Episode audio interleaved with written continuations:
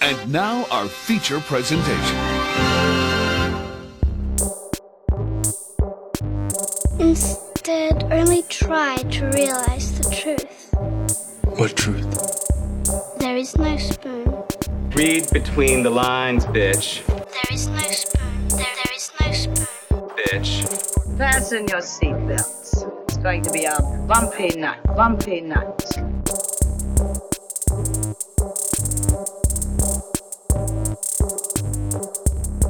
Saludos amigas y amigos y bienvenidos a Desmenuzando. Yo soy Mario Alegre Femenías. Y yo soy Rosa Colón. Y en el episodio de hoy nos vamos a ir Retro Movie Summer ante la falta de la temporada de verano. Un segundo de, de silencio por la temporada que no fue. gracias al Un, coronavirus. se- un segundo de trimmer. un segundo de Trimmer. Gracias, Trimmer, por cooperar. Eh, vamos a estar hablando sobre. teniendo Vamos a estar compartiendo recuerdos del cine de verano. Vamos a estar hablando de lo que es y cómo se convirtió en la temporada de verano. Hablando también de las películas que nosotros vimos durante nuestra infancia y que formaron, pues, lo que sería nuestra percepción de esta temporada del año. Y también les vamos a estar diciendo sobre este proyecto que vamos a estar comenzando en nuestra página de Patreon relacionado al tema principal del día de hoy. Eh, Rosa, ¿cómo estás? ¿Todo bien? Eh, ¿Cómo te ha estado tratando la semana? ¿Estás mejor que la anterior? ¿Más o menos igual? ¿Qué es la que hay? No, está ahí, está ahí. Ya estoy, ya estoy leyendo artículos sobre mental health mientras Ok. freelancing. Estoy viviendo un estado constante de ansiedad por no poder trabajar bien y no poder entregar las cosas bien, pero a la misma vez no queriendo hacer nada y aceptando que no quiero hacer nada porque esto está brutal. Pero estoy dealing, estoy dealing, no puedo decir que estoy súper mal. Eh, He estado leyendo tweets de gente que está bien mal y te mantiene en perspectiva un poco. Pero sí, está súper brutal. Vamos a ver qué pasa este verano. Ok, ¿Y qué has estado entonces viendo para distraerte y, y no pensar en todo lo que está pasando afuera de tus cuatro paredes? Pues sadly, decidí ver dos películas bien malas. Que lo único que hicieron fue como que agitarme porque eran bien malas. Oh, ay, ya sé cuáles son, ahora me acordé. Sí. Dale, comparte con nosotros esa pésima cartelera que tuviste en el fin de semana. Pues, ¿verdad? Puse Stars por tres meses para poder ver el show de vida que ya había hablado en otro bullshiteo. Y entonces pues decidí ojear las películas de Stars y randomly tenían Spider-Man Far From Home y Brightburn. Ok. Y ¿Puedo, yo dije, puedo sugerir, "Hey". puedo sugerir que empieces por Brightburn para dejar Ok, Spider-Man por dale. final. Dale. Dale. Pues Brightburn, yo no tenía expectativas de que fuera a ser súper buena, pero me pareció particularmente mala. Eh, porque tú puedes coger lo- los tropes de lo que es Superman y tratar de decir algo este, con eso, ¿verdad? Pa- pa- Watchmen, sí, Watchmen, ¿verdad? Que tú puedes coger lo, lo más básico de Superman y contar una historia sobre el racismo eh, y, y, y de inmigrantes. Pero Brightburn decidió que tenían como que estos pastiches de kills, como que diablo, qué brutal se vería si alguien se le mete, se le incrusta un canto de cristal en el ojo. O diablo, qué cool se vería alguien que tenga la quijá de este, dis- dislocada. dislocada. Ajá, ajá. Este, pero dijeron, ¿cómo podemos hacer una película alrededor de esto? Whatever, vamos a hacer un psychopathic Superman. Este, que sea un, un preteen boy eh, y todo eso. Y pues me pareció que fue como como un really squandered opportunity de, de simplemente querían hacer gore. Y eso está bien, si tu película quiere ser gore, pues fine, haz una película gore, it's fine. Pero la vendieron como que diablo, Superman, pero horror y whatever. Y it kind of was, pero fue bien superficial todo y no tenía nada que decir sobre el personaje de Superman ni, ni nuestro nues- nuestro belief en ese personaje. Era como que pues literalmente era esa premisa oh es Superman este pero horror. And it was like very dumb. Ok, Yo, yo no la vi eh, cuando estuve en el cine, no la he visto todavía. Lo que me acabas de decir no me estimula a, a querer verla más, con- más pronto. Pero tengo, tengo una curiosidad que, que no recuerdo haberla leído mientras la estaban dando en los cines. ¿Cuán cerca llegan de copyright infringement? Porque es una cosa de como que si, si parece Superman y tiene los poderes de Superman, ¿cómo rayos pueden hacer una película de Superman que no sea Superman? Eh, porque lo pueden decir que es un homage o una interpretación del personaje original, which it is, porque este es un psicópata, la personalidad es completamente diferente.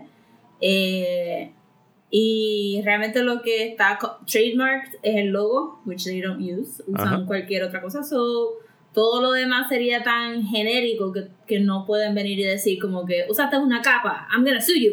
Sí, porque tú no puedes copyright el superpoder He Flies. Ajá, super exacto, strength. Ajá.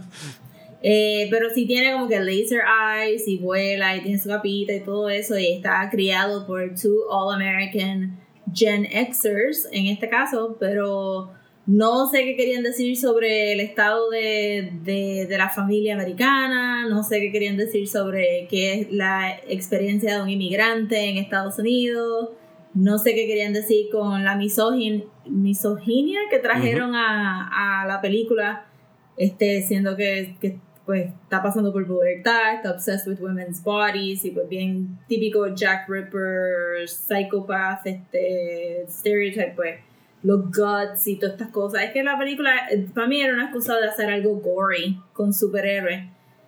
Y pues fine, whatever. Sabes, como que tenemos The Boys y tenemos otras cosas. Esta se quedó como que bien flat. Ok. Pero hubo como que hubo un after the credit scene que implicaba que querían hacer una segunda parte o no sé si era un chiste de James Gunn. Ok, eh, un, un minuto de spoilers para Brightburn, porque me interesa saberlo y no la voy a ver nada más que para eso. ¿Cuál es el after credit scene? Sale Michael Michael Rooker, ¿qué se llama? El de el de Guardians of the Galaxy, Ajá, ajá. el azul. Este, haciendo de un conspiracy theorist y te están enseñando todas estas imágenes de Brightburn este, destruyendo landmarks y matando un cojón de gente. Y entonces él como conspiracy theorist dice, esto va con las cosas que están diciendo de que hay un hombre en el océano que está virando los barcos y que está esta muchacha que puede hacer esto y que está este otro. Y era obviamente el Justice League. Ajá. Este, pero no sé si era como que un little in joke, como que para terminar la película, como que, jajaja, get it, it was supposed to be Superman all along. Ajá. O si de verdad pensaban que esto iba a pegar bien brutal y que iban a tener un chance de hacer su versión de, de Justice League slash The Boys. Hay muchas veces que se tiran esos eh, post-credit scenes con toda la intención de que, well, si pega, tenemos algo de Right. algo extra para hacer. Y si no, pues tenemos la excusa, ah, no era un chiste, era un after credits porque everybody does it, porque no podemos hacerlo nosotros también. Claro, sí, pero como estuvo Michael Rooker ahí, pues yo dije, ah, ok, pues esto fue James Gunn ahí, maybe, como que, eh, tírate esto ahí tres segunditos al frente del green screen y nosotros le ponemos las cosas ahí. Pero estuvo como que, ustedes pensaban que venía una segunda parte, that's, that's funny. Entonces, Spider-Man Far From Home, que de esta sí yo sé que tú aquí vas a sacar las espuelas. Sí, obviamente no me gusta tanto este, esta versión de Spider-Man, no puedo decir que es mejor, o sea, obviamente es mejor que la otra, pero no, it's not my cup of tea. Este, porque es mucho Iron Man y bien poquito Peter Parker y le quitaron muchas cosas a la historia de Miles para dárselas a este Peter porque pareciera interesante en vez de la tostadita de vainilla que es. Y Sí, esta, esta, esta secuela sobre todo se, se, se inclina mucho en la figura de Tony Stark, sobre todo después de Endgame. I mean, era suficiente con el, con el intro, con la música de Whitney Houston slash Dolly Parton, y tienes este high school tribute a Tony Stark, y de estas cosas, eso estuvo funny. Y lo pudiste haber dejado ahí. Pero entonces toda la película es Peter otra vez under the shadow de Tony Stark. Y, pero la película no pausa para decirte, mira, él está pasando por post-traumatic stress disorder. El post-traumatic, el post-trauma de él de Endgame es un chiste.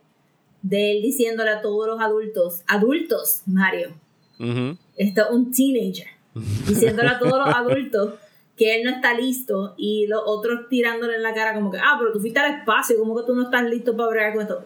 Carajo, porque está pasando por post-traumatic stress disorder, porque las películas de Marvel son tan horribles con las personas que están pasando por, post-traumatic stress disorder. Y lo obligan a hacer todas estas cosas y es como que toda la película es una tortura.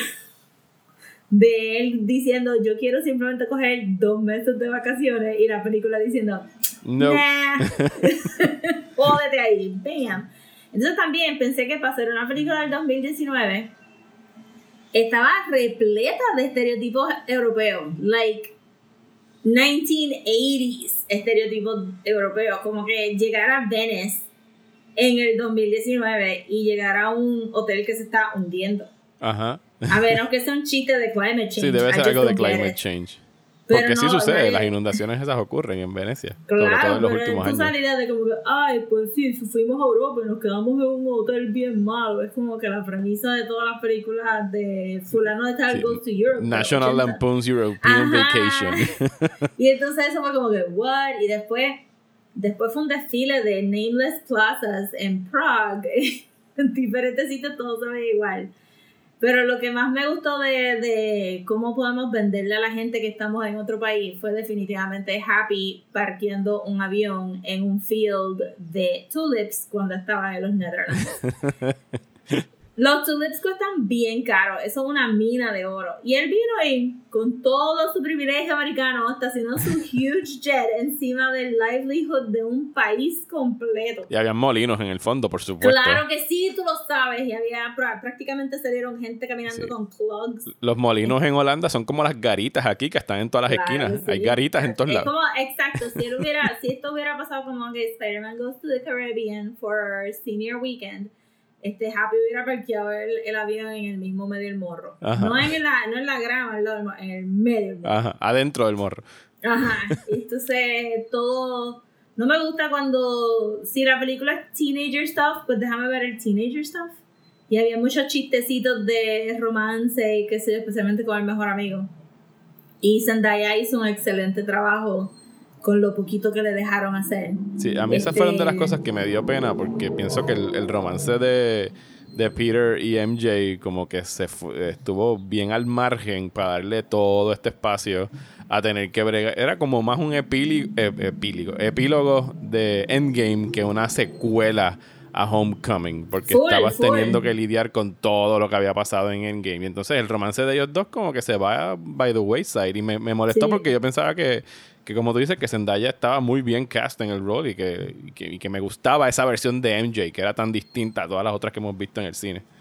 Sí, y que parecería que pasó off screen, algo pasó off screen, porque ella eh, como que tanto Ajá. revolú. Entonces, al principio de la película pausan para tener que explicarte qué es el blip, que si la gente que se fue están todavía de la misma edad y los que se quedaron. Sí, para, para justificar el, años. el error de ellos de qué fue lo que sucedió para que todo el mundo esté de la misma edad. Ajá, Básicamente. es como que, y era, well, why are we dealing with this? I thought we were gonna see Peter Parker in Europe. Y yo, para mí, Peter y Nueva York, por lo menos.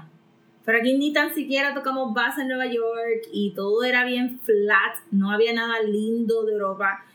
Mitad de la película se van hablando de ellos queriendo estar en París y nunca van a París. Era muy caro como- shooting, de filmar en Pero París. toda la película diciendo, diablo, todo esto soquea. Cuando lleguemos al Eiffel Tower, y yo, pues, ¿para qué lo estoy viendo si todo soquea?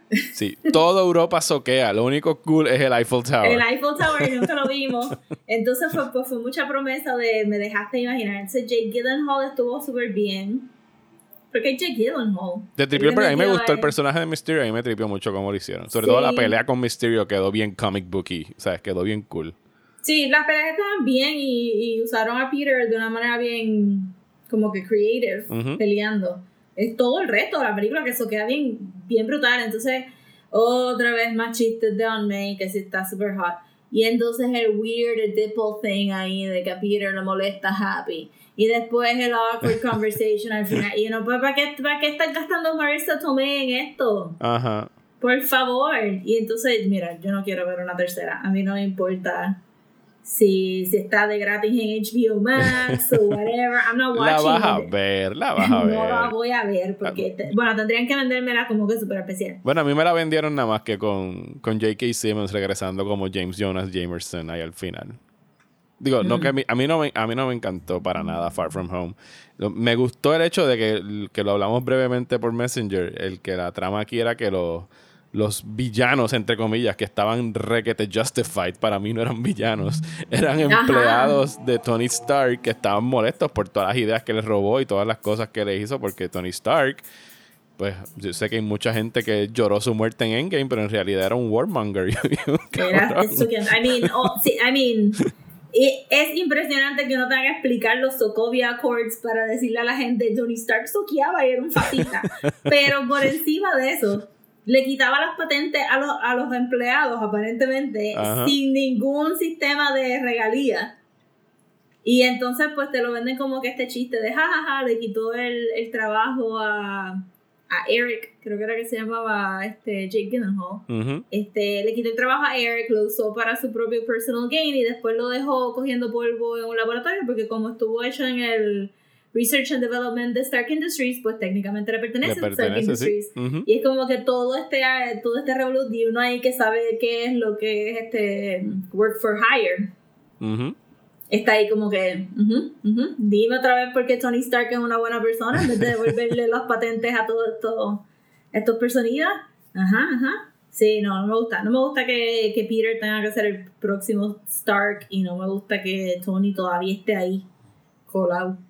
Se murió. Ya, váyase. Sí, yo, yo espero que no haya más menciones de Tony Stark en el resto de las películas de Marvel. Pero sabes que va a haber algunas. Oh, me da todo el tiempo. Un Eh, cambio. Tú sabes que un cambio. Pues sí, eso fue Spider-Man Far From Home, que está disponible en. Stars. Si la quieren ver, eh, la pueden buscar ahí. Yo, ¿qué estás viendo? Yo, yo vi, este, y ya puedo hablar de ella porque esto va a salir viernes, aunque estamos grabando jueves. Vi Scoob, que es la nueva película de Scooby-Doo. Pero como ahora él es hip and cool, ahora es Scoob. Solamente Pero. Shaggy le decía Scoop todo el tiempo. Sí, siempre le decía Scoop. Eh, Sí. Me imagino que de aquí a la, si hacen alguna secuela, pues le quitaremos las vocales y será Scoop. Ese se ve con un signo de exclamación. Eh, con nada más con las iniciales. En la, tuve la oportunidad de verla, me pasaron un link para hacer una reseña que más o menos voy a hacer aquí ahora. Yo nunca he sido el mayor eh, fanático de Scooby-Doo. Eh, I think it's fun. Me gustan los misterios y, ¿sabes? Puede ser súper divertida. Mi, mi hijo Daniel, que es el mayor, es súper fan de Scooby-Doo. Ha visto muchas de las series que han dado, de las más nuevas, ¿no? Como que él no se crió con los personajes de Hanna-Barbera, obviamente, porque eso es de los 60s, pero tampoco los ha visto por ahí en Boomerang ni nada. Y me di cuenta específicamente viendo esta película porque parecería que los planes originales, porque recuerden que esto iba para el cine, acabó ahora en VOD por la pandemia, era lanzar el Hanna-Barbera Cinematic Universe, porque hay un chorro de cameos de personajes de Hanna-Barbera. ¿Cómo Eh, cuáles? Pues no quiero dañarlos por si la van a ver, Ah, ok, porque yo me, porque hay uno en específico que cuando salió, mi reacción fue como que gritar el nombre con los brazos alzados y Daniel me volteó y me dijo como que Ah, who that? Y yo como que, ¿cómo que who that? Y tuve que buscarle los muñequitos viejos para enseñárselos. Ah, Así que hay, cute, hay, hay- no hay varios, o sea, hay varios personajes clásicos de, de Hanna-Barbera que están saliendo y no les voy a decir cuáles son para no dañárselos. Pero cuando la película se acabó, eh, le pregunté a él, que es el que le gusta mucho Scooby, le dije, ¿te gustó? Y su reacción fue un, eh. Y estamos hablando de un niño, que no importa que, que yo le pregunte cuántas veces te gustó, siempre van a decir sí, sí, sí, sí. Así que todas las películas, todas las series, no importa que le ponga, es un sí, me gustó, sí, me gustó. Y así que un eh de él es como que, mm, o sea, es una alarma. Yo le dije, ¿qué pasó? Ah. Y dije, que no te gustó? Y él me dijo, está cool, pero no es Scooby-Doo. Y yo como que, ¿cómo que no es Scooby-Doo? Él me dice, no hay un misterio. Y yo como que, ah, y es verdad. O sea, la trama de la película es el origin story de Scooby-Doo. Están como que buscando... eh, sí. ah, Están como que buscando los ancestros de Scooby-Doo. Y no voy a decir hasta cuán lejos llegan. Pero se convierte como que esta trama media Indiana Jones, Uncharted, de arqueología Ah, y globetrotting y de tener que ir a antiguos templos y cosas así. Y es verdad, eso no es Scooby-Doo. Scooby-Doo es de... Hay un misterio y al final... es sobre adults betraying your trust Ajá. y sobre este, los, maquina los machinations de las de las casas de ase- aseguradora y real estate y este todo eso. y al final desenmascarar a alguien y decir, you pesky children, or you, pes- you Ajá, pesky ese- kids. ese- I would have ese- gotten away if you... if it wasn't for those... kids. If it wasn't for Ajá, those sí. meddling kids. Yo, yo empecé a ver la que pusieron, pusieron una en Netflix que era como un origin story. Que, que era este como un, un proto este mystery machine type of thing y te hablaba mucho de las motivaciones de pues porque Freddy estaba tan enfocado con las trampas, porque Daphne se sentía que tenía que ¿verdad? Algo súper chistoso que todas las hermanas de Daphne se parecen a Daphne, so Daphne se va con, con el Scooby Gang porque she wants to stand out, porque todas sus hermanas son científicas, súper brutales, pero todas tienen el mismo pelo rojo y todo el mundo tiene el mismo look que ella. Eh, y, y estaba bien interesante. No, no le di suficiente como para ver todos los seasons, pero me recuerdo haber dicho como que this is nice, porque estás conociendo a todos los personajes y te están dando un misterio chiquito cada vez. Y eso estuvo interesante. Lo otro que no he visto, que, que actually estoy loca por verlo, pero no quiero sentarme a ver todos los seasons para llegar a ese punto, es que Supernatural hizo un crossover con, con Ajá. los Scoobies de Hanna-Barbera Ok. en un animated sequence y se va medio dark. ok. Fíjate, algo cool que hicieron aquí, y no sé si es la primera vez que lo hacen, es que, ¿cómo se llama el personaje de los espejuelos? La muchacha, eh, Velma. Da, eh, Velma, sí. Velma eh, es latina, habla español en la película. Ah, qué en otras nice. ocasiones. Y la, pues obviamente es más, la- la- el dibujo es un poquito más brown. el- Mm. eh, y se tira dos o tres palabras en español. Y cuando fui a buscar el cast es Gina Rodríguez la que hace la voz. Así que... Ah, ok. le están Slightly dando ahí- problematic Gina. Rodríguez. Sí, Gina. Rodríguez que se ha metido en problemas. Y cuando busqué dije como que, mira, Vilma shut está hablando español. Y cuando busco quién y yo, ah, es Gina Rodríguez. Ok, está Ay, bien. So close. Ay, so, ajá, exacto. Pero eso está nice. Este, sí, obviamente el cast de Scooby es aggressively white. Yo lo único que escuché de esta película es que no cogieron a Matthew Lillard como Shaggy. No, este es Will Forte, si no me equivoco, es el que está haciendo which de- I don't de approve of as well. Yo creo, yo creo que la historia está bien charming de que Matthew Lillard haya hecho de Shaggy en las películas live action de Scooby y que hayan dicho, yes, you do an incredible job. You were por favor". born for this role. you were born for this role. Please keep going. Eh, y de la serie de que estaba en Netflix, este, que vi, eh, que, la, que empezó antes de Big Hero 6, en la película Big Hero 6 de, de Disney, el hay un personaje que se parece mucho a Shaggy y tiene exactamente el mismo backstory que Shaggy en esta serie nueva y por eso fue que yo salí de Big Hero 6 como que, excuse me. No se pueden copiar tan blatantly de Scooby-Doo, por favor. Sí. Eh, eh, está fine para buscar entretenimiento familiar para este fin de semana porque pues no pueden ir al cine, así que la pueden creo que es alquilar o comprar, no sé cómo es que la van a estar poniendo en las plataformas, va a ser lo mismo que hicieron con Trolls World Tour. Eh, es medio raro porque al principio como que... ¿Ah? Será alquilar porque Sí. Trolls no la puedes comprar. Pues sí, pues debe ser alquilar. Medio raro porque la película empieza y como que hay huele mil referencias a cuánta cosa de Warner hay. Empieza en Halloween y Daphne está vestida de Wonder Woman y Shaggy tiene que especificar That's a cool Wonder Woman costume. Y la otra, eh, Vilma, está disfrazada así como que con unas batas judiciales y le dice From which Harry Potter house are you? Es como que todas las franquicias de Warner Brothers y es como que no, I'm playing Ruth Bader Ginsburg. Y es como que, ok, otra. Ah. Eh, Qué cute. Y eh, cantan Shallow de Lady Gaga, de A Star is Born. Es como que, ok, ya entendemos que ustedes son dueños de todas estas cosas.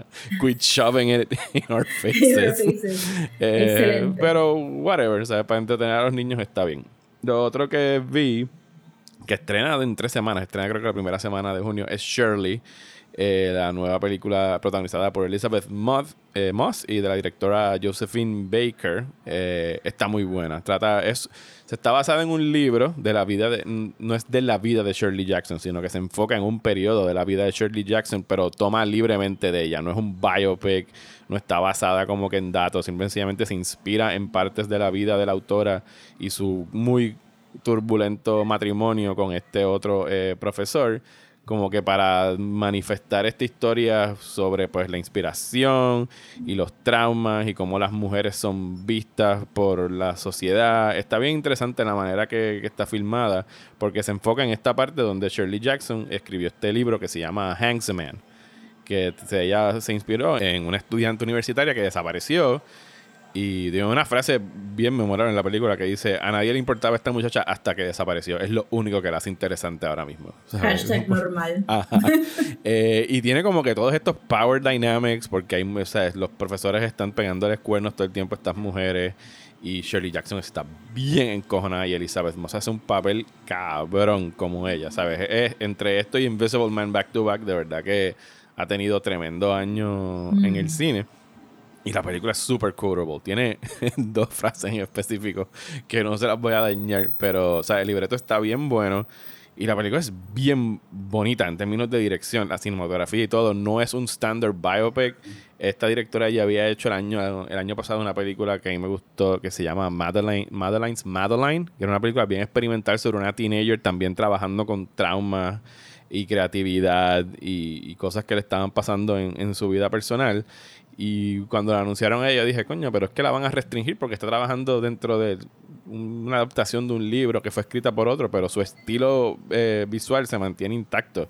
Y en realidad hay todos estos momentos donde ella deja que la cámara corra y como que interpreta pasajes de la vida de Shirley Jackson como si fueran estas eh, situaciones medias eh, Lars von Trier en melancolia, que son así como que estas cosas que están pasando bien surreales. Está bien buena, Mm. está muy bien hecha y, y- Nice. y se inclina bastante hacia eh, gothic horror, como uno debería esperar de algo de, yes, de Shirley course. Jackson. Así que Este Gothic Horror o este Funny Family Writings de The Good Housekeeping. Eh, serán fíjate. sus dos polos opuestos. Puede ser eso. A mí me acordó a Who's Afraid of Virginia Woolf. Eh, no sé si alguna vez has visto la película o visto la obra que trata sobre este matrimonio de intelectuales que tienen a una pareja joven muy- viviendo en su casa y la torturan durante toda una noche de una cena, solo que esto dura un periodo más largo en la película. Eh, es bien tóxica, pero o sea, se- o sea, de esas maneras, de esas dagas que se tiran verbalmente el uno al otro, son como que, uh, no puedo creer que les han dicho eso. O sea, de esas- hay muchas reacciones de eso en la película, de como que, damn, o sea, de verdad que se la tiró en la cara. Pues si la gente quiere escuchar más cosas de Shirley Jackson, nosotros tenemos un episodio de The Haunting of Hill Yes. House. Tenemos un episodio que de hablamos Haunting de of la Hill House. biografía de ella y de esa obra en particular y de las películas que pueden look up Lo y pueden escuchar. buscar. Está del año pasado, creo que para octubre fue que lo hicimos, para. Halloween. Y quién sabe, a lo mejor cuando Rosa ve Shirley volvamos a tener alguna excusa para hablar de otros de los cuentos o libros de Shirley Jackson. Así que sure. pendientes de esa película que estrena próximamente, creo que es el 6 de junio, si mal no recuerdo.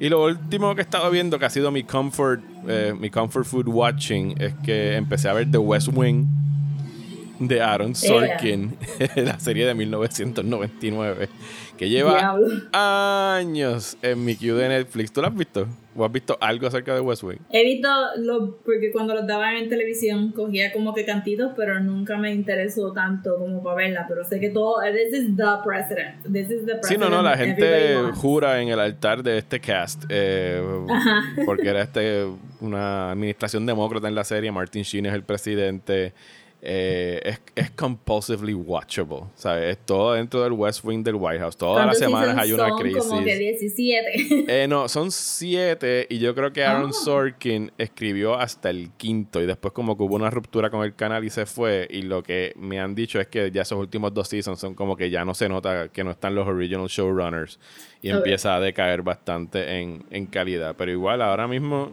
un episodio por noche antes de acostarse a dormir eh, está buena, o sea, es un buen comfort food watching para acostarte a dormir como que relax. Específicamente cuando no te quieres acostar a dormir eh, leyendo Twitter y irte a soñar con las cosas horribles que están pasando en el mundo. Pues es mejor You ver cosas it. horribles de ficción en la. Casa Blanca esa, que es mucho mejor que la Casa Blanca que esté pasando ahora, aunque no es realmente mejor. Pero whatever. Eh, pues sí, eso es lo que he estado viendo. ¿Algo más, eh, Rosa, que quieras compartir? Sí, eh, estoy bien watching She-Ra Yes, Shira. and the Princesses of Power. Que el quinto Eh, season sale y- ahora, ¿verdad? El quinto y el último season. Ok. Se acaba ahora. Eh, so, yo había visto el primer season y pues había dejado acumular los otros porque el segundo season es bien corto, es de seis episodios nada más.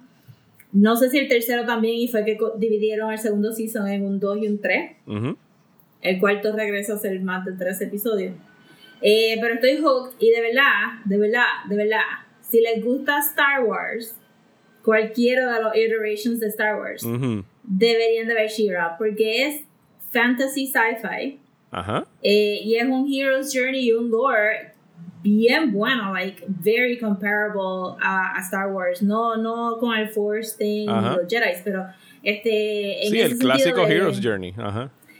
Sí, pero eh, sí es un clásico Hero's Journey, pero el lore que, que hacen alrededor de estos personajes está bien bueno y está igualito ahí arriba como Steven Universe o Adventure Time, yo diría. Pero me, me pareció que cuando lo estaba viendo, eh, dije, hmm, si estas personitas hubieran escrito la trilogía nueva, Sí, yo vi un tweet tuyo Rey que decías que, que querías que esta gente escribiera Star Wars, por favor. Sí, full. Esta y las de The 100, porque la gente de The 100 sabe hacer un cliffhanger like nobody's business. Pero después hablamos de The 100 cuando acabe de ver el último season que empieza ahora en mayo. Este, pero en Shira me pareció a mí que viendo la relación de, de este Adora y Catra, eh, se me pareció mucho a lo que Star Wars trató de hacer con la relación de Rey y Kylo. Pero estoy a mitad del cuarto season y no estoy viendo cómo Catra va a tener un redemption arc. And I am very interested. Como lo que pasó con Kylo Ren, entonces. Exacto, sí, por eso fue que me recordé. Porque, porque el show, este show está bien aggressively pushing Catra al lado de I don't think she's gonna be able to come back from this, you guys. Ajá. Y está bien weird porque obviamente el show tiene un montón de queerness. Está el, la showrunner es Noel Stevenson, es una muchacha gay que, que este es su primer trabajo este, así de grande. Ella, ella estudió arte, ella hizo un webcomic como su tesina. Ese webcomic lo publicó ella misma, una casa publicadora se lo compró. De ahí ella inmediatamente brincó a Netflix a, a She-Ra. ok. Eh, so ella es súper joven, le ha traído un montón de queer themes a, a esto, le ha traído un montón de, cogió a todos estos indie artists de que yo estaba siguiendo en Twitter y de momento todo el mundo estaba trabajando en Shira. Se notó que fue una producción bien bella, como que toda, todos ellos se mandaron a hacer este varsity jackets y así como que pink satiny varsity jackets y qué sé yo. Y una chulería y se nota todo el craft que le metieron porque la animación obviamente es cheap porque Netflix no le metió mucho budget a eso y está bien porque no quería ver como que el standard este 3D projected 2D Ujú. style. Este es full 2D. Pero la- el rating está beyond. Entonces, este, Jackie, es- pues uno piensa como que Shira y Catra van a acabar juntas porque se conocen desde babies y hay como que a lot of chemistry. Y la voice actress, las voice actresses ratchet up to 11. O sea, es como que esto es for, for, for sexy queer themes, you come to Shira. Pero Catra ha hecho ya tantas y tantas cosas que es como que diablo. Yo no sé si en este quinto season lo que vamos a ver es que Catra se muere diciendo como que fuck you all, lo voy a tratar de matar hasta el último segundo porque you just don't come back from the things that she did. Y me pareció que fue una manera bien increíble de cómo ellos subieron ese personaje versus Kylo, que, que nunca, ¿verdad? Porque el, el fondo de Kylo también era que él no, él no se responsabilizaba por estas decisiones, sino como que, ah, pues tú lo mataste, ¿verdad? O voy a mentir para que no me cojan, en- no me pillen en, en lo de Snoke. Pero aquí Catra es como que, no, sí, yo hice todas esas cosas y las voy a volver a hacer y las voy a ratchet up even more. Y es como que, y tú dices, oh my god, pero you're supposed to be best friends, ¿qué va a pasar? Este, eso me está gustando mucho. Y los otros personajes son un delight. Especialmente este Bo, Mermista, Glimmer está excelente, Shadow Weaver. El voice acting está beyond. El cast es de todos colores, de todas nacionalidades, de todas etnicias. And it's amazing. La, la voice actress de Shira es dominicana. ¿En serio? Sí, ya con eso, I mean, te digo, el, el voice cast está tan y tan opuesto a tantos shows de animación que he tenido que ver recientemente, slash Midnight Gospel, que está super white. Este, este show tiene de todo y le da mucha textura al, al mythos, este Horda, que es como que también super interesting. So, todo el mundo de verdad que le ha metido un montón a este show, una pena que se va a terminar, pero si se termina con el mismo high quality que he estado viendo binging estos últimos dos días, it's gonna be amazing. Pero ya, ya estás al día entonces. Ya estás ready para el quinto. No, No, ok. me puse. Porque I binge rápido los otros seasons porque eran más cortos. Ahora estoy cogiendo el, cuar- el cuarto más lento, pues para que cuerde- con, coordine con que empiece el quinto, para Ok, no tener ok. que esperar. Porque si no. Entonces, lo otro que se nos quedó por hablar es que Sandman. Ah, Sandman, por supuesto, Sandman. Yes. Diablo, este bullshit va para largo. Ok, eh, Sí. ayer creo que fue miércoles, anunciaron el elenco de lo que va a ser el Sandman eh, audio. ¿Cómo le pusieron? Audio drama. Audio drama. Sí, lo van a tirar por, por Audible. Eh, deja buscarlo aquí. Va a salir en julio. Y Neil Gaiman lo tiró en, en sus redes sociales. Y pues aquí todos, eh, Rosa y yo, flipamos con, con el cast que anunciaron. Esto va a estar saliendo en julio eh, vía Audible. Va a ser un audio drama de los primeros tres eh, trades de, de Sandman. O sea que estamos hablando Sí. de Preludes and Nocturnes, Dollhouse y. ¿Cuál es el tercero? Dream County, ¿no? Eh, no me acuerdo Sí, cómo se llama. Dream County porque, sí, sí, Dream County porque este, uno de los cast mem- members va a ser del Siamese. Ok. Eh, y entonces, vamos entonces desde arriba. Vamos a empezar con los Endless. Morpheus va a ser eh, James McAvoy, the Yes. eh, Professor Xavier. ¿Tú, ¿Tú lo escuchaste a él en Neverwhere? No, le quedó bueno. Uf, yes. No, no, él tiene una Yes. voz buenísima, así que estoy Silky loco por smooth. escucharlo ahí como. Pero en como Neverwhere Morpheus. él tiene su, su full Scottish accent. Ok. Eh, Gaiman va a ser el, el narrador. Pues, ¿quién mejor que Neil Gaiman para estar narrando eh, su propio libro?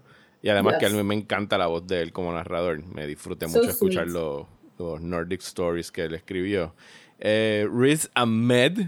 Espérate, brinqué a, brinqué a los Yes. gente. Pero vamos a decir Riz Ahmed. Riz Ahmed va a ser el Corinthian. No sé Yes. cuán más perfecto podría quedar esto. Rosy y yo hicimos Eso un- es una cosa que, que un- tú no sabías que tú lo querías hasta que te lo dijeron. Sí, es como el fan casting que nosotros hicimos de la serie de Netflix hace como seis meses. Bajillions. Ajá, eh, no se compara con lo que, que este está hasta mejor. O sea, por eso es que tú y yo no somos eh, casting directors. Aunque nosotros no estábamos tan mal. Eh, no me estaba tan mal. encantó Bueno, era para otra cosa. que pusieron a Kat Dennings como Death. Yes, eso fue un nice surprise. Eso está perfecto. Eh, Taron Egerton va a ser de John Constantine. Y después del trabajo que él hizo en The Dark Crystal, I am- estoy esperando, este John Constantine va a ser como que soft spoken and Yes. lethal. Yes. Eh, Andy Serkis va a ser Matthew the Raven. I love it. I love ser it too. Quiero ver qué va a hacer con el acento, porque Matthew era como que medio americano. Ujú. Sí. So, vamos. Pero Pero, no va a estar bueno porque he can do anything. Michael Sheen es Lucifer. Yes. Eh, y aquí hay dos personajes, o sea, que necesito, porque no me acuerdo quiénes son. Samantha Morton es Urania Blackwell. ¿Quién es Urania Blackwell en Sandman? Urania Blackwell. Estoy buscando en The Dollhouse. Porque no recuerdo Maybe le cambiaron el nombre a alguien porque era muy difícil. Deja ver. Urania Blackwell, DC, New Earth. Es un personaje multicolor.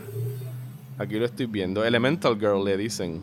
Ah, sí, Blackwell. sí, obviamente la de Facade. Ah, ya, ya, ya, ya, ya. Sí, sí, ok. sí. Ay, qué nice. Vamos a escuchar eso. Y, y Bebe, eh, Bebe Newworth va a ser eh, The Siamese Cat. Yes. Yo creo que ella también salió en la de Neverwhere. Eh, yes. Eh, va a haber Sí, un no hay- cast, obviamente, para todos los otros personajes que no hemos mencionado, todos los otros Endless. Eh, obviamente, hay algunos Endless que no salen en esos primeros tres volúmenes, así que no va a haber voice actors para ellos. Yeah. Pero va a haber alguien para Despair, alguien para Desire. Me imagino que tiene que haber alguien para Destiny en algún sitio, aunque aquí no lo veo. No, es que todavía no sale. ¿Él sale o no? Él sale en Dollhouse, yo creo. Nada, no importa. Eh, Me imagino que van a ser 10 horas de, de este audio drama. Eh, me imagino que todos tenemos curiosidad de cómo van a poder adaptar un, un cómic, un medio visual a puramente audio.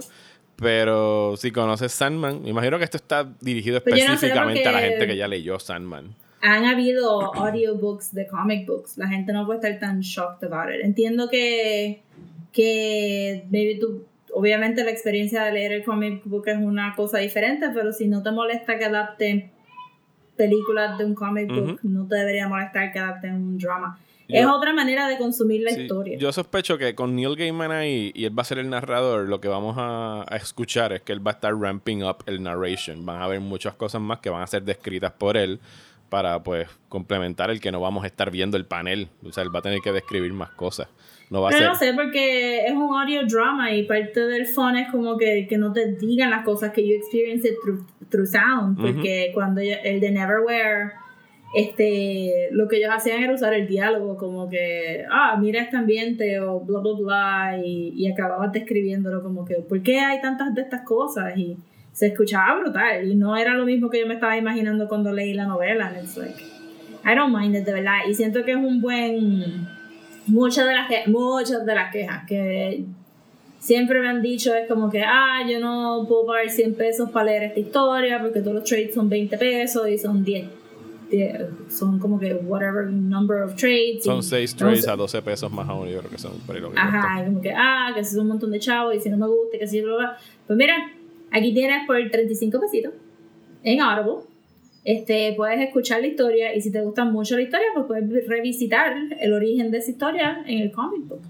Sí, los, los audiobooks son caros de por sí, así que cuestan más de lo que costaría un. Sí, un pero libro. esto, esto a mí me luce que era para BBC y que simplemente lo está poniendo en Audible porque esto es BBC Quality Cast.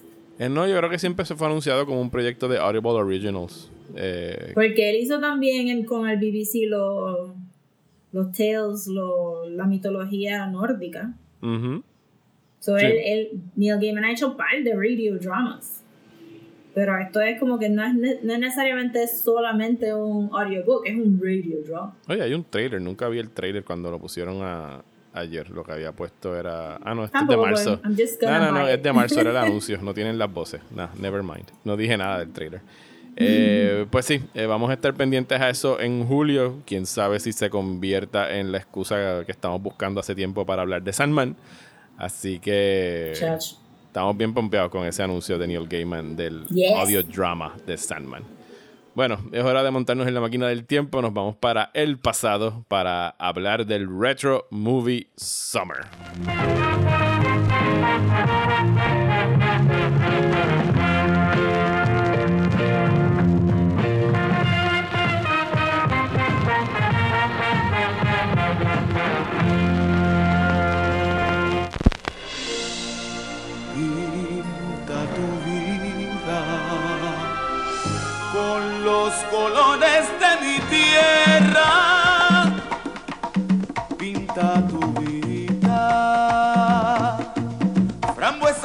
Piragua, blanco como el coco, amarillo mango. Pues se supone que estuviésemos justo ahora en medio del arranque de lo que todos los años se convierte en la temporada veraniega de cine. Pero eso fueron de las primeras cosas que se cancelaron una vez inició esta pandemia. Así que a manera de sustituto de lo que pudo haber sido el cine de verano 2020, pues Rosy y yo decidimos discutir y hablar históricamente de lo que es el, el verano cinematográfico, eh, cómo es que surge esta temporada del, del año, hablar de algunas de nuestros recuerdos yendo al cine durante el verano. Nos vamos a ir bien para atrás a cines que incluso ya no existen eh, aquí en Puerto Rico. Y al final les vamos a estar hablando de cómo vamos a estar como que rindiendo tributo a las películas del verano del siglo XXI, porque nos quedamos en las películas del pasado, para no, porque ya de las más recientes se ha hablado tanto y tan pronto que pues no vamos a hablar ahora como que de Mad Max Fury Road y Dark Knight, aunque Dark Knight viene por ahí, calma, no se, no se desanimen. vamos a hablar de Christopher Nolan este año. Eh, Pero vamos a empezar, eh, bueno, vamos a empezar por el principio. Vamos a empezar por el término del blockbuster, diría yo. Hay que, que eso fue algo que aprendí esta semana. ¿Qué Eh, aprendiste del término de blockbuster? pues fíjate, el verano, eh, ya de hace, yo diría que una década para acá, el verano cinematográfico era de, en Estados Unidos de junio a agosto, era su temporada veraniega, luego lo empezaron a iniciar como que a principios de mayo, aunque ya todavía estaban en, en clases allá. Así que teníamos esos cuatro meses, pero de como 10 años para acá, el verano ahora es casi todo el año. Todos los meses tú tienes algún intento de Menos sacar febrero. algún, menos, fe- menos, en- menos enero, febrero. Y aún así, ya están tirando para allá porque ahí es que Warner, sobre todo Warner Brothers, haya tirado películas como 300, eh, Watchmen, eh, eh, Birds of Prey salió en febrero, o sea, las Lego Movies, o sea, son películas que de verdad están tirando a, a que quieren ganar más de 500 millones de dólares, más de un billón de dólares si pudieran. Así que la temporada del verano ya como que acapara todo el año. eh, y eso es en parte un problema, pero por muchos, muchos, muchos años el verano era esa fecha que dije, de mayo a, a agosto, y todo esto explota en los años 70 con Jaws. Eh, donde empiezan a reusar el término del blockbuster. Pero lo que aprendí esta semana, Rosa, que te lo comenté ahorita, es que Ajá. blockbuster es algo que incluso el, el- el cine está usando en publicidad desde hace mucho tiempo. O sea, para la era, era dorada, los años 30 y 40, Eh, y surge, y yo esto no lo sabía, de que habían estas bombas que tiraban, que eran literales blockbusters, as in busting blocks, destruyéndolos por completo. Así que cuando lo utilizaban en publicidad era como que el blockbusting de que yo para mí un blockbuster era que estabas busting the block, pero era por la fila alrededor del block que estaban en los Yeah. cines cuando los cines no estaban eh, todos metidos dentro de un shopping mall y un parking. Eh, pero obviamente después de la Segunda Guerra Mundial y de verdad cuando hubo carpet bombings por toda Europa y Japón y todos estos sitios, eh, decidieron como que "Hmm, de verdad que no deberíamos seguir usando Blockbuster para hablar de las películas. y se tardaron hasta los 70, casi 30 años para pues, eh, recuperar el término y lo empiezan a utilizar con Jaws, que es considerado como que el nacimiento del Summer Blockbuster Season porque fue un éxito taquillero en 1975 y fue cuando de verdad los estudios empezaron a ramping up el estar produciendo estas películas de, verano para atraer a las masas eh, y ahí pues dos años después tenemos Star Wars y poquito a poco vemos irónicamente Spielberg eh, y George Lucas siendo parte de esa generación que le dicen el New Hollywood que son los muchachitos ya jóvenes que empezaron a hacer películas como The Godfather, Easy Rider, toda esta generación nueva que hizo algunas de las mejores películas del siglo pasado, pues Joss y esas películas las, las, las empezaron a matar lentamente porque ya los estudios no estaban interesados en hacer estos auteur-driven dramas eh, oscuros como The Godfather o The French Connection, eh, Dog, eh, Dog Day Afternoon y todas estas, sino que vieron los chavos que estaban generando estas películas y empezaron a producirlas en masa. Y por eso es que los 80s era como que toda esta vorágine de películas como Raiders of the Lost Ark, E.T. y, y conste que están escuchando todas las películas de Spielberg, porque era Sí. como que el papá del Pero blockbuster entonces moderno. uno diría como que estos primeros blockbusters realmente no estaban buscando acaparar el público de esa manera. It just so happened que Jaws fue no tan, Fue algo tan, tan solo monumental. taquillera, fue un- pero fue un fenómeno de pop culture. O sea, la gente no se estaba metiendo a la playa por culpa de Jaws. Ajá. Y que, Este, Ujú. Pero eh, Spielberg no hizo la película pensando en eso, versus que hoy en día la- eh, tienen tanto mercadeo y focus groups pensando en how do we get this movie to be a blockbuster versus just make a movie. eh, y el mismo público va a decidir que es un blockbuster o no, que también sería lo que pasó con Star Wars. Nadie se imaginaba que Star Wars iba a ser ese pop culture phenomenon, el público decidió versus ahora que, que, que, pues los estudios activamente tratan de manipular eh, ese proceso del blockbuster, ¿no? Sí, ¿no? Eh, Jaws era una adaptación de un libro que yo no lo he leído, pero en términos generales es todo el mundo mal. dice que el libro es malo, o sea, que es un mal libro.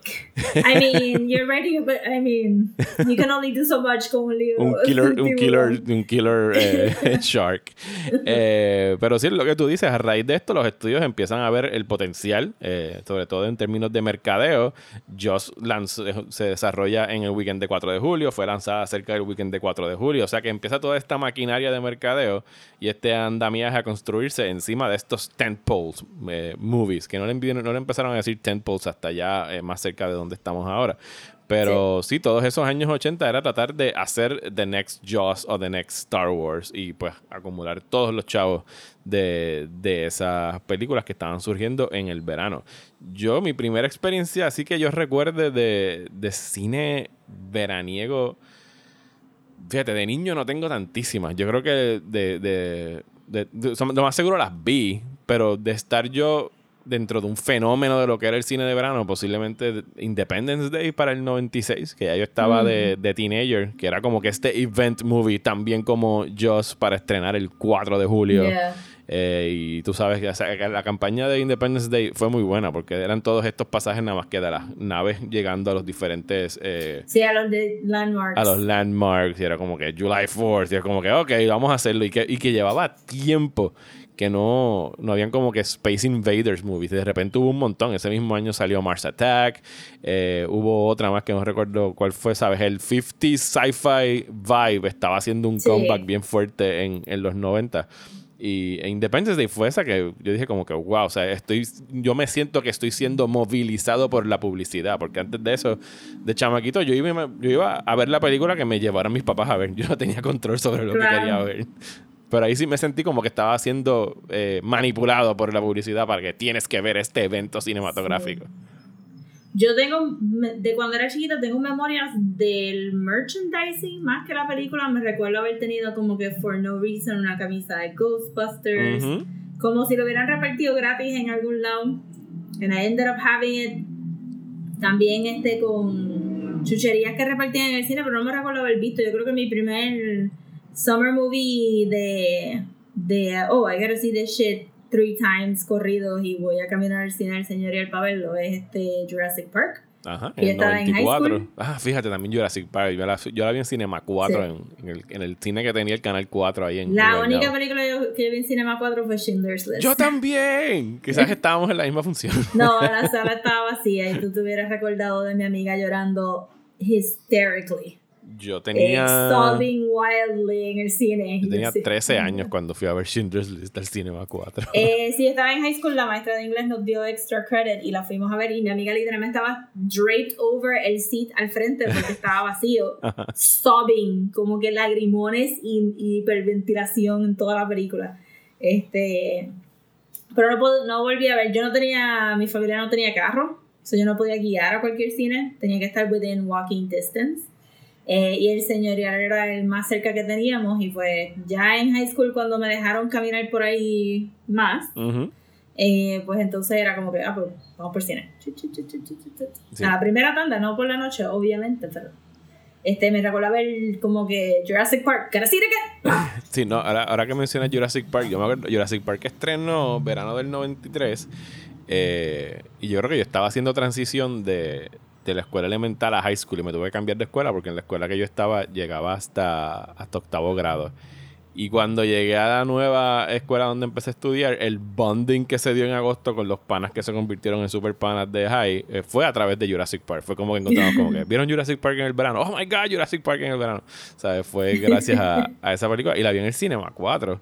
Tú mencionas el señorial. El señorial, yo iba mucho al señorial. No porque viviera cerca, sino porque mi hermana, eh, que todavía es bailarina y coreógrafa, tomaba clases en la Academia del Señorial que está cruzando frente al Señorial, que todavía... No, no estuvo ahí, pero era una academia de baile que estuvo ahí por muchos, muchos años. Eh. Que esa era la Academia de Yayi, le decían. Era la, la directora que Yo estaba ahí. caminé todas esas calles tanto. Eh, y entonces yo, como no soportaba tener que chuparme ahí las dos o tres horas que estaban de las clases del ballet y el jazz y toda la madre, pues a mí o me dejaban frente al cine o ya cuando estaba un poquito grande me dejaban cruzar al cine y meterme a ver lo que sea con las taquillitas chiquitas que vendían el señorial, porque el señorial era de Wometco y después se convirtió en, en Cinevista. Y ahí Y era una sala y después eran cuatro. cuatro Después lo dividieron en cuatro. Yo recuerdo y era un PetSmart. que- y yo creo que todavía es cierto, la única vez que yo he estado totalmente solo en un cine, de que se ponía hasta creepy, el hecho de que no había más nadie en el cine, fue viendo Stargate una de esas tardes de clase de, Oh, no. de baile. Eh, y la vi tantas veces esta semana porque cada vez como que no estrenó más nada y era como que pues me gustó mucho Stargate y la volví a ver. Eh, me acordaba que yo me sentaba, me cambiaba de silla cada 10 o 15 minutos en el cine porque simple y sencillamente podía. Yes, I- you can, you can. Y entonces como Este, me, me gustaba la, ajá. la escena del viaje por las estrellas, que era como que este wormhole. Yo dije, ¿qué, ¿qué excusa debería hacer si me siento en la primera fila? Que yo odiaba sentarme en la primera fila y en realidad se veía bastante cool. Así que yo traté todas las sillas porque qué carajo, no había más nada que hacer. Brutal. Yo, yo vi par de películas. Ahí, actually, tuvimos nuestro primer este, encuentro con un tiroteo en el What? En el señorial. Sí, estábamos como que un gang of teenagers Ajá.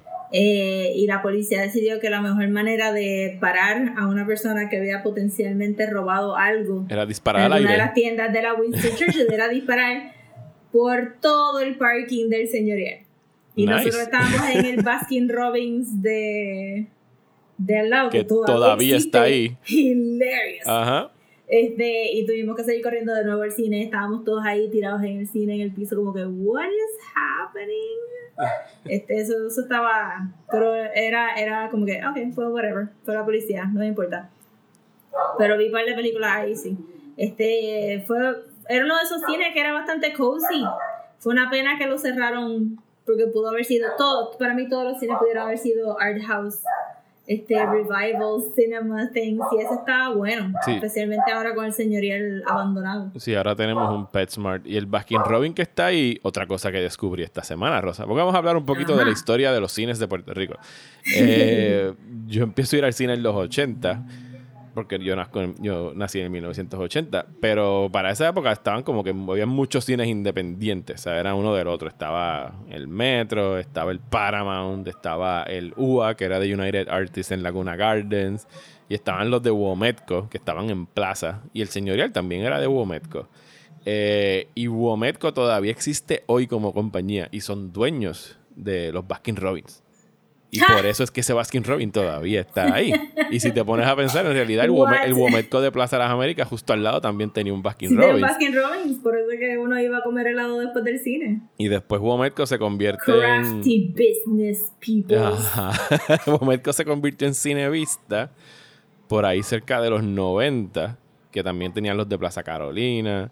Eh, seguían teniendo los de Plaza, estaban Plaza Arriba y Plaza Abajo, hasta que después llegó eh, Caribbean Cinemas y eso se convirtió en un issue legal porque se supone que los cines de abajo de Plaza cuando remodelaran fueran de Cinevista, pero después Caribbean hizo lo que me imagino que habrá sido un hostile takeover, no tengo los datos legales, hubo una demanda de Cinevista a Plaza de las Américas por incumplimiento de algo eh, y no recuerdo Sure. exactamente cómo fue que se resolvió, pero entonces sí, entonces que llega pues el dominance de Caribbean Cinemas en money, todo, se resolvió con money. En todo el país. Eh, y se fueron acabando. El cine de abajo de plaza, ¿verdad que tenía un zafacón de espejo? ¿Verdad que era como que un La, thing aquí que de la momento... escalera que tú subías eran espejos Ajá. alrededor tuyo, sí. Aquí decidieron como que, yo no me imagino, late 70s, early 80s, Ajá. espejo. El de That's la- the thing you put in movie El de. Laguna Gardens también tenía espejos así en, la- en los laterales de las Y escaleras. el de Miramar de Fine Arts tenía un zafacón de espejos también para tú salir y verte todo, todo hecho, Sí, era- estrecho de ver. Era la época de la vanidad. sí, El de como que, Fine Arts "Este de es Mi- Art Deco, espejo. El de Fine Arts de Miramar era un cine eh, porno antes de que lo convirtieran en como que en el Oh Art my House. god, eso hace tanto sentido. Sí, era un porn Shut theater. up. Shut up. Eso hace tanto sentido. Wow, wow. ¿Hasta cuándo fue un, un- hasta cuándo fue un cine Pues porno? fíjate, yo hice, y ya no, obviamente ya no tengo acceso, pero en algún momento cuando todavía estaba trabajando en el periódico, había un archivo digital que tú podías buscar como que eh, eh, los periódicos del, del nuevo día, de los años de las guácaras. Eh, y cuando iba, cuando se cumplió el 40 aniversario del estreno de Star Wars, que fue en el 2017, un poquito antes de María, eh, yo me metí al archivo digital porque quería ver qué clippings y cosas y quería saber la fecha exacta de cuando había estrenado Star Wars, porque aquí las películas, por lo general descubrí haciendo ese research, estrenaban entre uno y tres meses más tarde que en Estados Unidos. ¿sabes? Ahora, mismo nos, ahora mismo nos quejamos si te atrasan una semana, pues antes se atrasaban tres meses. insane. Eh, y Star Wars, cuando estrenó Star Wars, yo todavía tenía los clippings por ahí. Todavía, ¿sabes? La publicidad de Star Wars, tú podías ver como que en estreno, La Guerra de las Galaxias. Y abajo, tres películas porno. explícitamente, explícitamente porno, ¿sabes? Oh Clasificada. X y con estas imágenes súper sugestivas de las cosas que estaban This haciendo. is blowing my mind. Si los consigo, te los doy. estaba tan asquerosito antes de la, de la, de, de la remodelación y las salas eran way too small, way too No, y cuando lo piensas ahora, esas salas que eran makes chiquitas, que de hecho era, tú sabes, la sala de, de Miramar, la que llegaba al final del pasillo. Que tú la tapabas con tu cabeza, el proyector, y tú lo tapas. Y con tu cuando lo cabeza. piensas ahora y tú ves escenas así como la de los porn theaters en Taxi Driver, eran así salitas chiquitas. Ajá, bien es cozy. que ah, todo, todo ha encajado ahora. Como que años de especular por qué este cine existía, and now it all makes sense. Era por porno. Of course. Of course. Qué brutal. Yo espero que todo el mundo haya disfrutado de ese factoid tanto como yo. Sí. I am going to tell everybody. Era un cine porno porque Miramar estaba justo ahí al lado y Miramar tú lo seguías y, y pues yo obviamente nunca entré a estos sitios, porque estaba muy chiquito, pero ahí seguías y estaba el, el sector este donde estaban eh, los prostíbulos, el Black Angus y todos esos Sí, sí, locales que estaban cerca de donde estaría Hay el un centro de libro bien bueno eh, sobre el local de Santurce, Ajá. escrito por Joel Arbacetti, something, something. Ujú. de... Ay, Dios mío, lo tengo en la sala. Eh, pero es una, es una crónica bien chiquitita. De esos libros que sacó el CPI, que son chiquititos, como que con la portada crema y Ajá. un solo dibujito en el medio. Ajá. Y él habla del local, pero hace una crónica de toda esa área de Santurce y de verdad era como que... eh, obviamente está hella gentrified ahora mismo, Ajá. pero era súper interesante como que hasta Cindy Lauper vino a tocar en las barras así sketchy punks de, de, esa, de esa sección. En, en sus tiempos. Es como que sí, uno cuando daba la vuelta el pendejo, uno lo que veía eran como un chorro de prostitutas y de strip joints y qué Sí. sé yo. Now it all makes sense porque había un art house en el mismo medio de todo esto. It was porn. Sí. No, yo, en realidad yo pasé horas buscando en ese archivo, viendo los estrenos pornográficos de, de la semana que estaban tirando ahí. Encontré cuando me, me pusieron pregunto si estaban doblados o ¿Ah? si tenían subtítulos. Yo no creo que a la gente le importara, pero me imagino que estaban. Y no las daban, los daban en cines eh, que incluso que no eran porno, y eran estos artsy, European. Ah, eh, European ajá. porn, ajá. No, no, pero también daban straight porn, ¿sabes? American porn. Wow. Si alguno de ustedes sabe si sus papás eh, visitaban estos cines o posiblemente sus abuelos, manden un email. Sí, por Pregúntale qué películas vio. Compartan anécdotas de cosas que hayan visto en esos Por cines. favor. Ojalá tuviese todavía acceso a ese archivo porque yo pasaba, cada vez que tengo un ratito me metía nada más que a buscar. Yo iba de jueves en jueves buscando los estrenos eh, a ver qué es lo que pasaba y estuve, yo creo que recorrí como que desde 1975 hasta el 85 así buscando semana por semana, viendo a cool. ver qué es lo que estrenaba. En ese cine de Miramar, Ujú. yo vi dos ratas en su totalidad. Este, vimos Dijiste este, dos ratas y yo pensando que películas dos ratas, ratas. sí. no, tú- Una de dos ellas durante ratas un literalmente de The ratas. Perdón, uh, Ok. durante Room with a View. No, durante un viewing de The Perfume. Ah, tú sabes que, que, que hay tantísimo asquerosidad Ajá. al principio de la película y la rata caminó derechito así, 4DX. Pa, pa, pa, pa, pa. este, es brutal. Pero este, fui a mi primer este, festival de, de horror Ujú. de Puerto Rico ahí, que, que lo decoraron súper brutal el cine, estaba como que to the nines y tantísimos festivales internacionales de, de Puerto Rico y tantísimos, este, que si abre los ojos, que si The Big Lebowski, que si Mulholland Drive, todo eso. And I was sitting on historical porn. Y nos desviamos por completo a hablar de blockbusters para hablar de pornografía, pero no importa.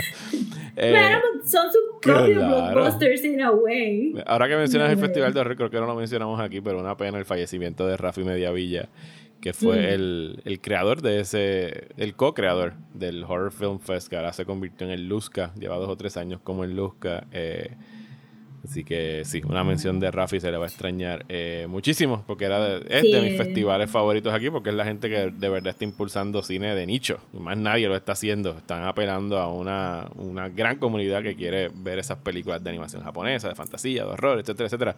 Y que hacían un festival bien original eh, y bien divertido, porque de verdad que tú ves el, el- la energía de la gente que son los voluntarios, siempre tratan de traer algún guest. Aquí trajeron a Tippi Hedren, que yo la pude entrevistar por The. Birds.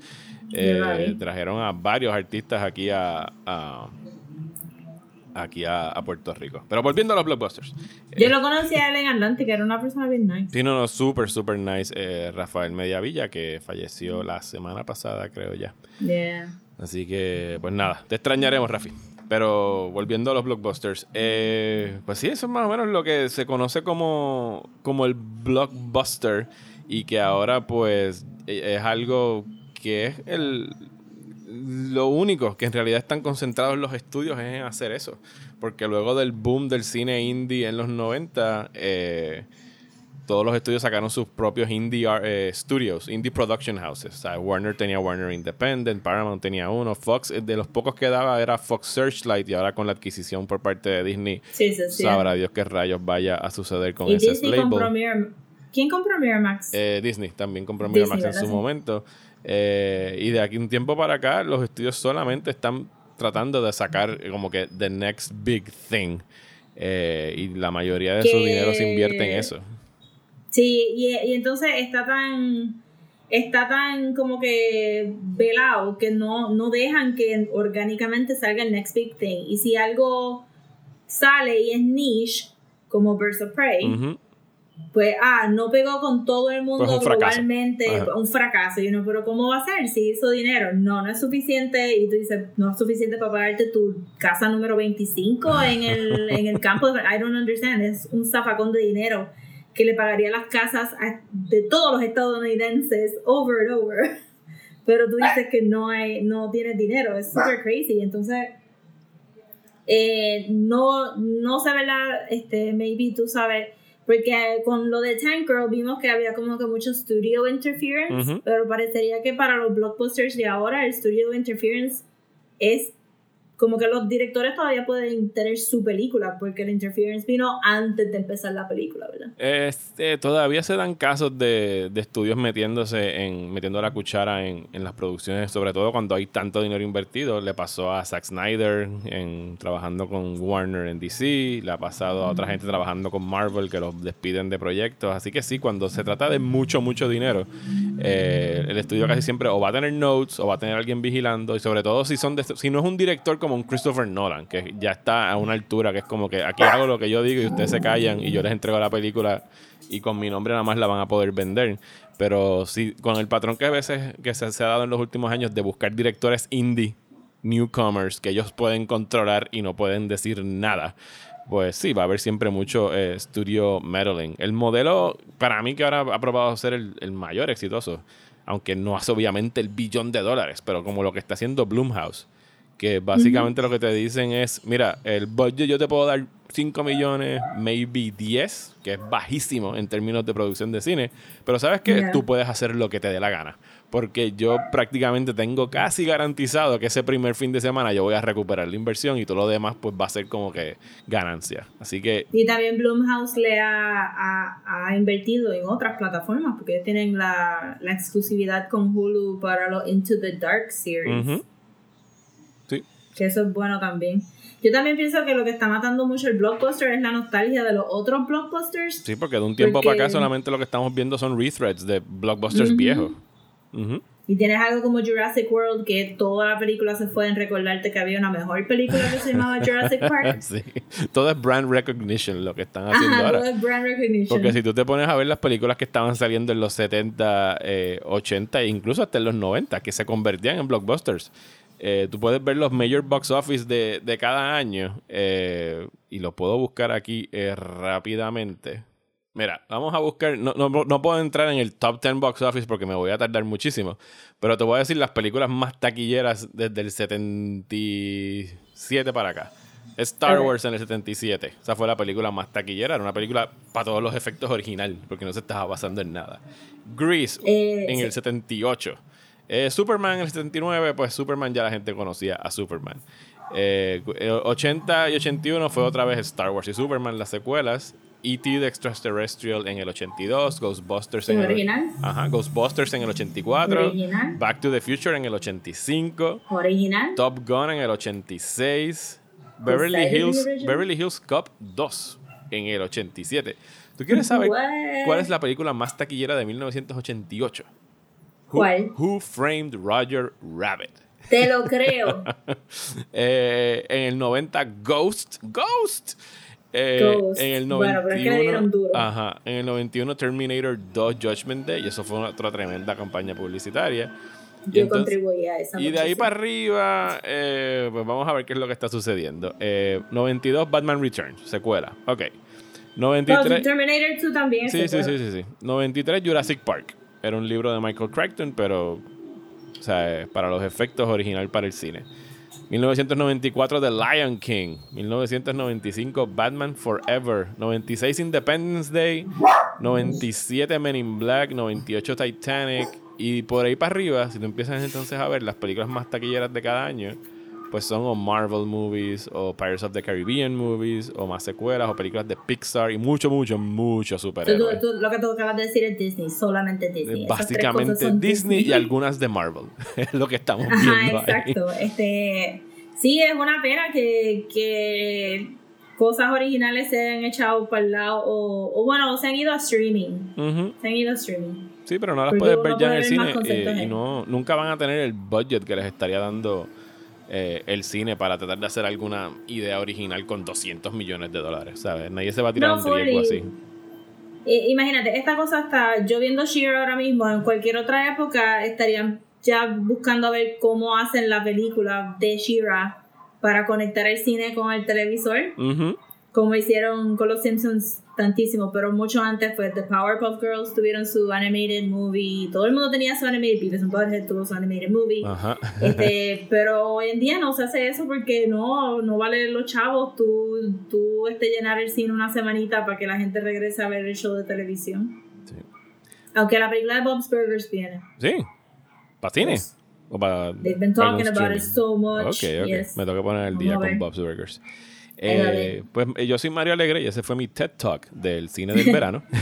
Pero tenemos ahora que anunciar eh, lo que vamos a estar haciendo en, en el Patreon. Porque parte de lo que estábamos aquí hablando es que queremos, ante la falta de películas veraniegas, pues nos vamos a tirar un Retro Movie Summer. Eh, durante los próximos meses en Patreon vamos a estar discutiendo eh, películas veraniegas de antaño. Así que... Of the olden times, con los Magic Lantern shows y los victorianos. No. Y le estuvimos dando vueltas, hicimos una lista bien larga de películas que han estrenado desde Mario los la 70. hizo, gracias, Mario. Sí, de nada. Hice una lista bien larga de películas que estrenaron entre mayo y agosto por los pasados 20, no, pasados 25 años no, desde 1970 y algo hasta el 99, porque nos queríamos quedar en el siglo eh, pasado. Así que Rosa, dinos cuál es la cartelera que vamos a tener en Patreon por los próximos meses. Pues vamos a tener dos películas por episodio. Dos películas Eh, por mes. a- Ah, exacto, dos, películas, por mes. ajá. Perdón, perdón. Eh, Escape from New York y The Thing de. John Carpenter. Tenemos una doble tanda de John Carpenter eh, para ir con un y poquito de de horror y Honky acción. Kurt Russell. Yes, el para macharrán. Kurt Russell. Russell fans. Ajá. Ajá. Tenemos The Secret of Nim y The Black Cauldron. Sí. Black Cauldron yo no la Eh, veo desde el cine, así que eso va a ser yo para nunca mí la he visto. un eye opening.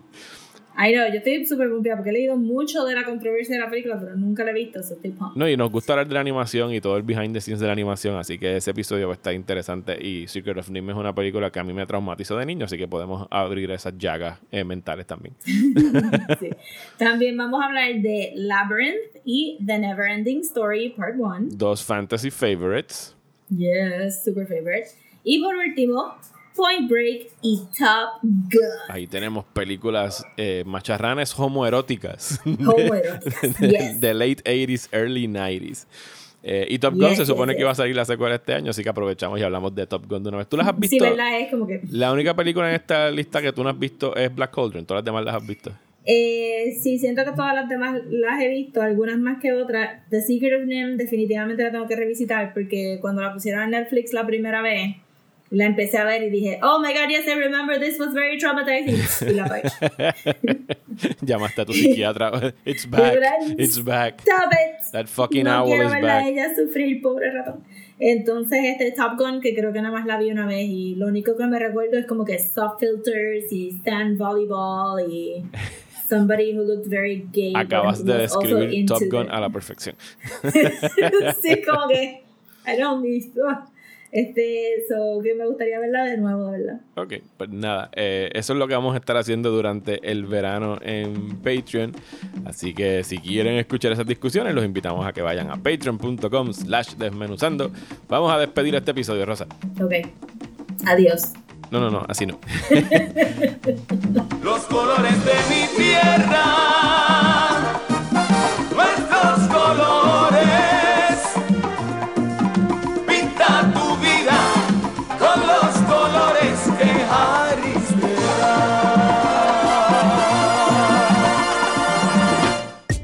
¿Estás bien cansado de los programas de política aburridos? Pues trata Radio Independencia, un podcast de política, derecho y todo lo que se nos ocurra desde el independentismo boricua, donde Andrés González y Adriana Gutiérrez discuten temas de actualidad y temas históricos con algunas de las figuras más importantes del independentismo y la izquierda puertorriqueña. Suscríbete a Radio Independencia en tu aplicación de podcast favorita y en nuestro canal de YouTube.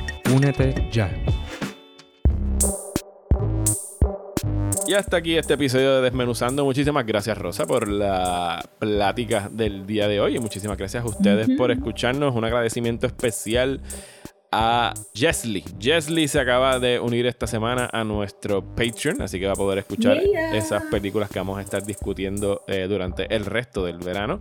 Muchísimas gracias, Jesly, por suscribirte al nivel de los 5 dólares, que son los que te incluyen dos episodios extra al mes. Recuerden que pueden hacerlo desde un dólar eh, y estamos queriendo llegar a los eh, 75 para cumplir con una de nuestras metas, que sería otro Hate Watch. Eh, y el en Yes. vivo, que sería llegar a 100. No me pregunte cómo lo vamos a hacer en medio de la pandemia, pero nos inventaremos Bueno, algo. falta todavía. Pues pero vamos a llegar ahí. one day at a time. Vamos a cogerlo one day at We'll get there, we'll get there. We'll get there. Así que muchísimas gracias por escucharnos. Regresamos la semana que viene. Podemos decirle de qué vamos a hablar la semana que viene, porque eso ya lo, lo planchamos. Que va a ser qué, Rosa. vamos a estar hablando de The Killing Joke, el comic book y la eh, película animada que está ahora mismo disponible en HBO. Así que para los fans del Joker y Alan Moore o uno de los dos, eh, vamos a estar discutiendo eso la semana que viene aquí Para los fans de Batgirl también. en Desmenuzando. Eh, y el 15 mañana o hoy, cuando está saliendo este episodio, eh, está llegando a sus apps. Netflix va a tener disponible Avatar The Last Airbender, la Yeah. tremenda serie de Nickelodeon. Así que empiecen a ver o rewatch esa primera temporada porque vamos a estar hablando de ella a finales de marzo y hablando de la serie entera Sí. antes de que culmine el Book verano. One. Así que métanle al Book One Water de Avatar The Last Airbender. Yes. Rosa, ¿dónde nos pueden conseguir en las redes sociales? Nos pueden conseguir en Instagram como @desmenuzando, en Twitter y en Facebook como @desmenuzandopod y si nos quieren mandar un email nos lo pueden mandar a desmenuzandoelpodcast at gmail.com. A mí me encuentran en Twitter e Instagram como Mario Alegre. Y a mí me pueden encontrar en Twitter, en Facebook y en Instagram como @soapopcomics. Muchísimas gracias, que sigan bien, gracias por el apoyo y hasta el próximo Yes. episodio de Desmenuzando.